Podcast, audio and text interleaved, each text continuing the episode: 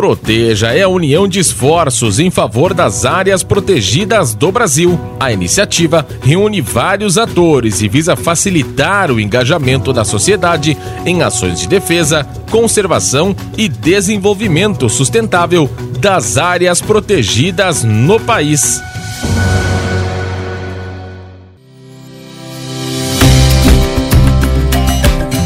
Meu nome é Maria Fernanda e eu sou anfitriã do podcast Proteja Brasil.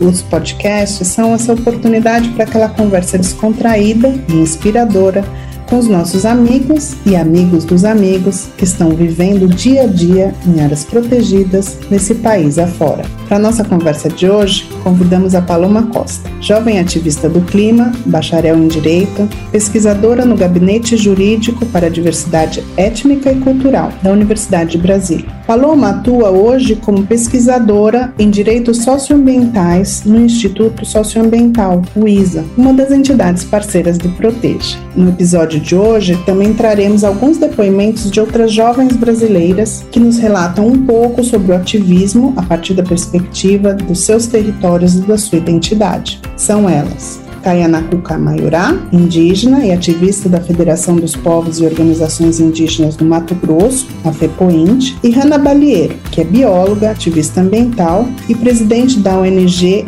Apinguari, no Amapá. Ela também participa da rede de jovens líderes em áreas protegidas e conservadas da América Latina e Caribe, RELAC. Paloma, seja bem-vinda ao podcast Proteja Brasil. Um prazer te receber aqui hoje para esse bate-papo sobre emergência climática. Prazer estar aqui com vocês. Agradeço demais o convite. É uma honra estar dividindo esse espaço com essas outras ativistas surpreendentes. Espero que seja uma conversa super proveitosa. Para iniciar nossa conversa, vamos tentar entender algumas ideias, né? Antes a gente sempre falava sobre mudanças climáticas. Hoje a gente tem lido e tenho escutado muito emergência climática, crise climática. A Hanna vai nos comentar um pouco sobre o porquê da mudança desse termo. A pauta climática ela não é uma pauta nova, ela é algo que já vem se debatendo há muitos anos, né? Já é a nossa 26 COP, né? A nossa, em que a gente consiga ser efetivo realmente nas ações a um nível global para que a gente consiga dar esse freio né? Tanto é que antigamente se falava de mudanças climáticas e hoje em dia a gente já está falando de crise climática, de urgência climática. Né? A gente acabou tendo que mudar esse termo, porque ele se tornou tão presente no nosso dia a dia, no nosso cotidiano, que a gente precisou ter, mudar essa nomenclatura para trazer mais esse alarde mesmo para as pessoas. Dizer, olha, aquilo que a gente avisou que ia acontecer lá atrás, que estava acontecendo, está rolando agora. Né? Não é mais uma previsão só de futuro. Né? E tudo aquilo que a gente pensava assim, estar muito longe também de derretimento de calotas polares, daquela imagem que a gente via na TV de urso polar triste e magro, era algo que parecia muito distante da nossa realidade, se a gente for pensar aqui enquanto povos tropicais, enquanto povos da Amazônia, não parecia algo que estava ali próximo da gente, parecia algo muito distante. Mas agora, né, a gente já consegue perceber de maneira mais presente mesmo essa a questão climática, como a gente teve a chuva de granizo em Belém, né, algo super fora assim do, do comum. A gente teve a, a recorde de alta do Rio Negro em Manaus a gente teve um período de alta salinização do, do rio Amazonas ali no contexto do Bailique, lá no Amapá, que ficou muito mais tempo salinizado do que se esperava que ele ficasse, por causa da alta dos níveis dos oceanos também. De fato, vivemos uma emergência climática agora. Além desses exemplos que a Hanna acabou de citar, que aconteceram no ano passado, em 2021, no norte do país, o ano de 2022 mal começou e já estamos registrando eventos climáticos extremos em diferentes partes do país. Foram enchentes, deslizamentos, ameaças de rompimento de barragem e muitas vidas perdidas ou em estado de risco. Já são milhares de pessoas desabrigadas e desalojadas como consequência das fortes chuvas que atingem os estados do Maranhão, Tocantins, Goiás, Piauí, Bahia, Minas Gerais. Como vem alertando o painel intergovernamental sobre as mudanças climáticas, o aquecimento do planeta impulsiona e sobrepõe esses fenômenos, fazendo com que os efeitos sejam cada vez mais frequentes e intensos. Reconhecer o estado de emergência significa admitir a gravidade da situação que a gente vive hoje, né, Paloma? Você que tem se envolvido com essa pauta climática há muitos anos, né, fez parte das três últimas delegações da juventude brasileira nas conferências das partes, lembrando que é essa convenção, quadro das Nações Unidas sobre mudanças climáticas, um espaço de discussão e de decisão referente ao tratado firmado na Conferência Rio 92, que tem o objetivo de organizar esses espaços multilaterais para fazer frente a essa situação climática. Considerando a situação que a gente vive hoje, o que a gente sente aqui no norte e ao sul do país, né? O que o Brasil tem feito nos últimos anos para resolver essa situação, Paloma? A notícia é um pouco triste, viu? Como você comentou, esse ano a gente completa 30 anos da conferência que aconteceu no Rio.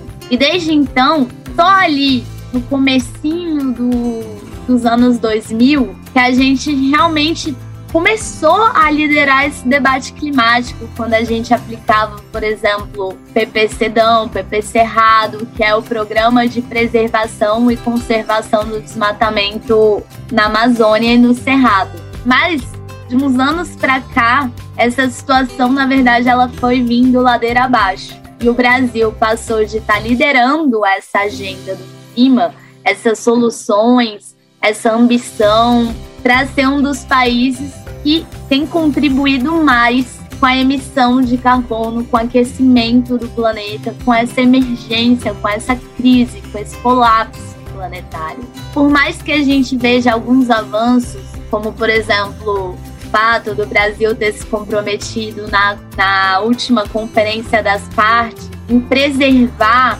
a floresta e diminuir o desmatamento, quando a gente chega aqui, quando a gente olha para a situação que realmente está acontecendo, é a liberação do licenciamento ambiental no Congresso Nacional, é a flexibilização de leis que a gente vem aí criando nesses últimos 30 anos e mais, é a liberação de mineração em territórios indígenas, uma série de destruição, uma série de retrocessos que não ajudam em nada e não contribuem em nada para que a gente alcance as nossas metas que a gente se comprometeu ali quando a gente assinou o Acordo de Paris, que, como você falou, Fernanda, é um dos acordos mais importantes, porque é, foi esse momento em que o mundo todo se juntou para combinar não, vamos unir todos os esforços necessários para que o, o planeta não, não aqueça mais do que um grau e meio. E aí, esses 190 e tantos países, todos lançaram a sua meta. E o Brasil também lançou a meta dele, que foi renovada em 2020. E, por sinal, foi muito menos ambiciosa do que a primeira meta, o que é, de certa forma, ilegal segundo o Acordo de Paris, vem só aumentando o número de desmatamento, as queimadas, a destruição. Então, isso me deixa muito triste, assim, como ativista.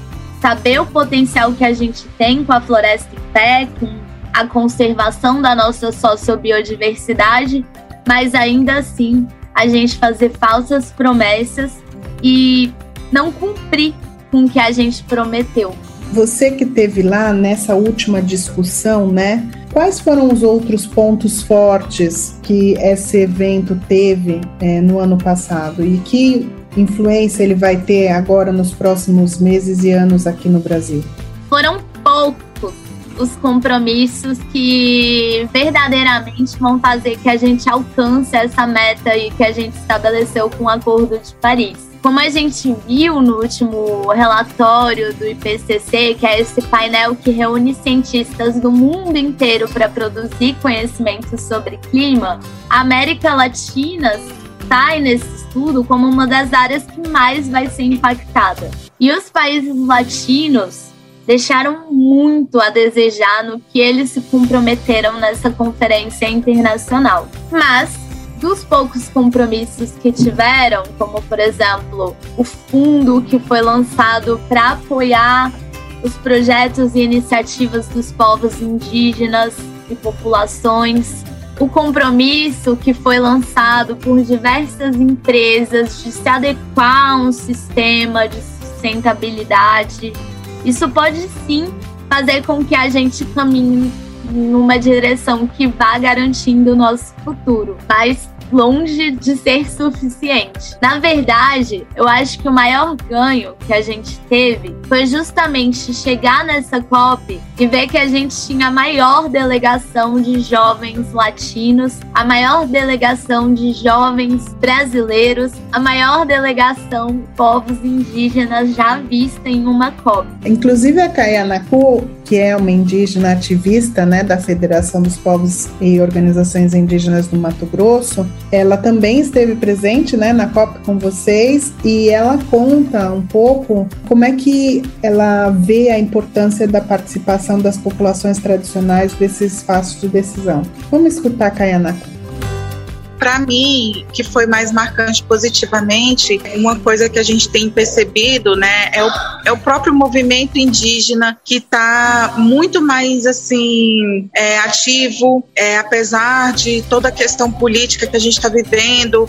todas as ameaças constitucionais, a gente tem é, se mantido firme juntos, né, todas as mobilizações que foram feitas, não só em Brasília, mas em, em si também nos territórios, a conscientização que hoje está tá começando a se ter dentro dos territórios pela defesa dos direitos que estão sendo é, ameaçados constantemente, né, dentro do Congresso Nacional, dentro do Estado, da Assembleia Legislativa, né, e, e também essa coisa da juventude também, de ter esse, esse engajamento através das redes sociais, eu acho que isso é muito legal também, e dar direcionamentos, né, a ameaça com os nossos territórios, ela fez com que, assim, a gente pudesse falar, a gente vai permanecer junto, lutando até o fim. E foi isso que motivou, que fez a, até a própria mobilização que esse ano na COP foi o maior número de indígenas, né, presentes aqui, de uma delegação brasileira de mais de 40 indígenas. E isso era algo histórico, inovador, porque não se tinha, né? E a gente vem lutando para especificidades nossas, né, para que se tenha fundo, financiamentos climáticos direcionados para povos indígenas. Então, assim, tudo que a gente conquista não é com facilidade, é com luta mesmo. Eu acho que é triste, é desafiador todo esse momento que a gente está vivendo, mas isso foi um lado positivo que eu consegui analisar e a gente, mesmo com todas as dificuldades, vem se fortalecendo através da nossa própria cultura, dos nossos rituais e poder seguir em frente, né? Com certeza, nossa, disse tudo. Eu acho que isso mostra, né, que nem a gente estava falando, é essa força mesmo da gente entender que a agenda do clima, que nem a Hanna disse também, é uma emergência, é uma crise, é um colapso. E agora a gente não pode mais tratar de clima falando só, só sobre emissão de carbono. Não é sobre isso.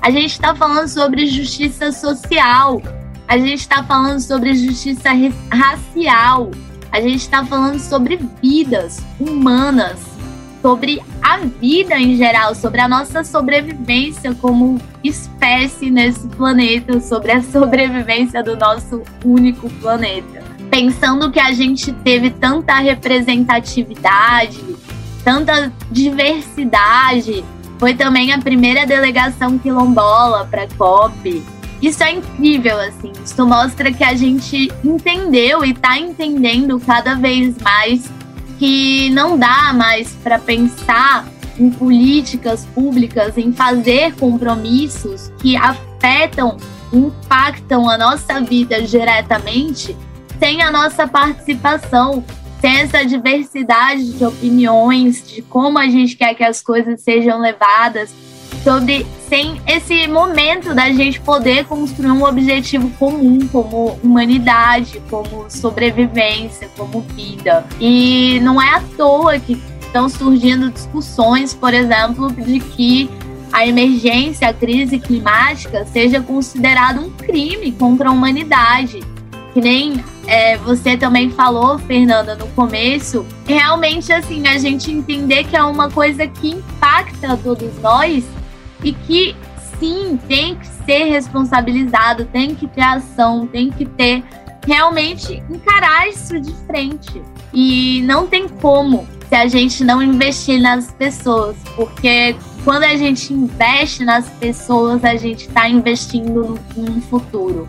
Paloma, a gente está falando sobre a importância da participação de toda a sociedade nas decisões que vão influenciar a vida de todo mundo e a sobrevivência né, da nossa espécie aqui no planeta Terra. Os povos indígenas e as populações tradicionais, em especial, eles têm um papel chave na proteção do clima, né? pois eles são os guardiões da floresta, dos rios, dos outros recursos naturais e, portanto, eles possuem o direito de participar ativamente na decisão qualquer que seja relacionada a esses territórios, não é mesmo? Então, as terras indígenas, os parques, as reservas, enfim, todas essas áreas protegidas, elas são parte da resposta para é, essa emergência climática, né? Elas oferecem essas soluções naturais para a preservação da floresta, dos ecossistemas, evitam a liberação de dióxido de carbono dentro da vegetação e do solo e até absorvem parte das emissões feitas na cidade, pelas indústrias e através do uso de combustíveis fósseis. Conservar esses espaços é muito importante para a gente poder manter a qualidade né, do ar, da, dos recursos naturais e manter é, a temperatura dentro daquilo que for aceitável pelo planeta. No entanto, a cada ano, o mundo perde 10 milhões de hectares de floresta. A situação no Brasil é alarmante. Segundo os dados do Sistema de Alerta de Desmatamento do Amazon, que monitora a região através de imagens de satélite, o, o desmatamento na Amazônia cresceu 29% no ano de 2021. E o pior, esse é o maior índice de desmatamento nos últimos 10 anos. A destruição da floresta chegou a quase 10.362 quilômetros quadrados, o que equivale a metade do território de Sergipe. O pior é que nessa área, um total de 4.915 quilômetros foram devastados dentro de territórios federais. As consequências dessa destruição são extremamente graves, pois alteram o regime de chuvas, aumentam a perda de biodiversidade, ameaçam a sobrevivência dos povos, das comunidades e de nós, também na cidade, não é mesmo? Intensificam o aquecimento global. O que mais me impressiona é que com toda essa destruição chegando, todo esse colapso, toda essa maldade, ainda tem muita força para ficar em pé junto com a floresta. Muita criatividade, muita iniciativa, muito projeto, muita ocupação de espaço, muita retomada. E é isso que dá bastante força e esperança para a gente acreditar que a gente tem sim a oportunidade de ter um futuro. Pensando agora assim, né, a nível mundial, que a gente vai ter que realmente trazer uma ambição, não sei, eu acho que a gente vai ter que se preparar muito nesses espaços, porque a solução também não vai ser, por exemplo, mercados de carbono, que foi um dos temas mais discutidos na COP ela vai ter que vir de uma outra direção, assim. E eu acho que esses projetos que a gente tem feito de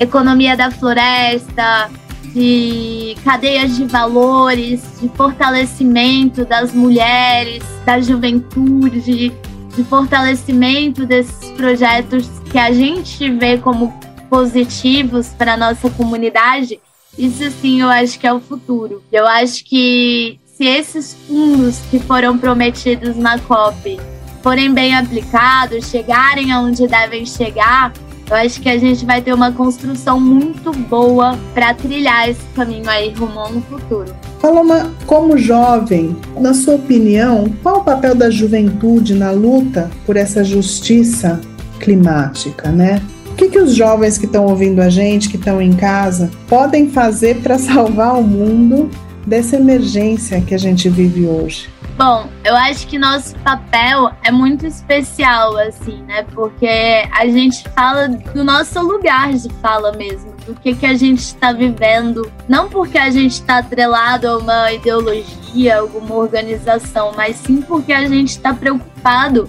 em realmente ter um futuro. E além disso, óbvio, ser tocante, tocar os corações isso tem essa, esse caráter livre, né, de influência. Assim. Acredito que a gente vem cada vez mais é, nos transformando para estarmos cada vez mais unidos, entendendo que a nossa força ela só existe no coletivo.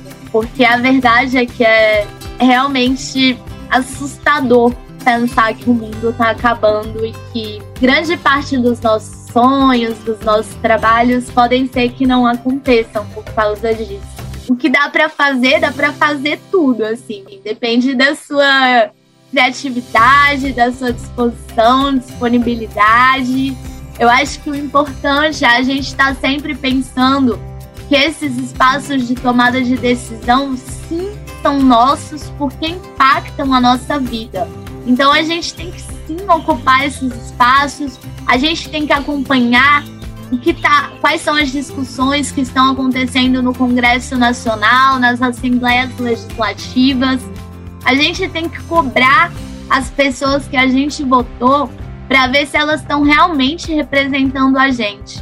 E a gente tem que fazer isso todos os anos, como também nas eleições, que por sinal, acontece esse ano. Então, se você ainda não tirou o seu título de eleitor, vá tirar, porque isso também é ativismo climático. Então, Paloma, para a gente encerrar a nossa conversa de hoje, deixa uma mensagem para as pessoas que estão te ouvindo, jovens e não tão jovens assim, um convite, uma mensagem final para os nossos ouvintes. Bom, se eu puder deixar uma mensagem final, é que a gente siga juntos siga forte, siga sendo semente, reflorestando as mentes, os corações, juntando coletivamente cada vez mais e mais gente para segurar essa queda do céu e adiar o fim do mundo.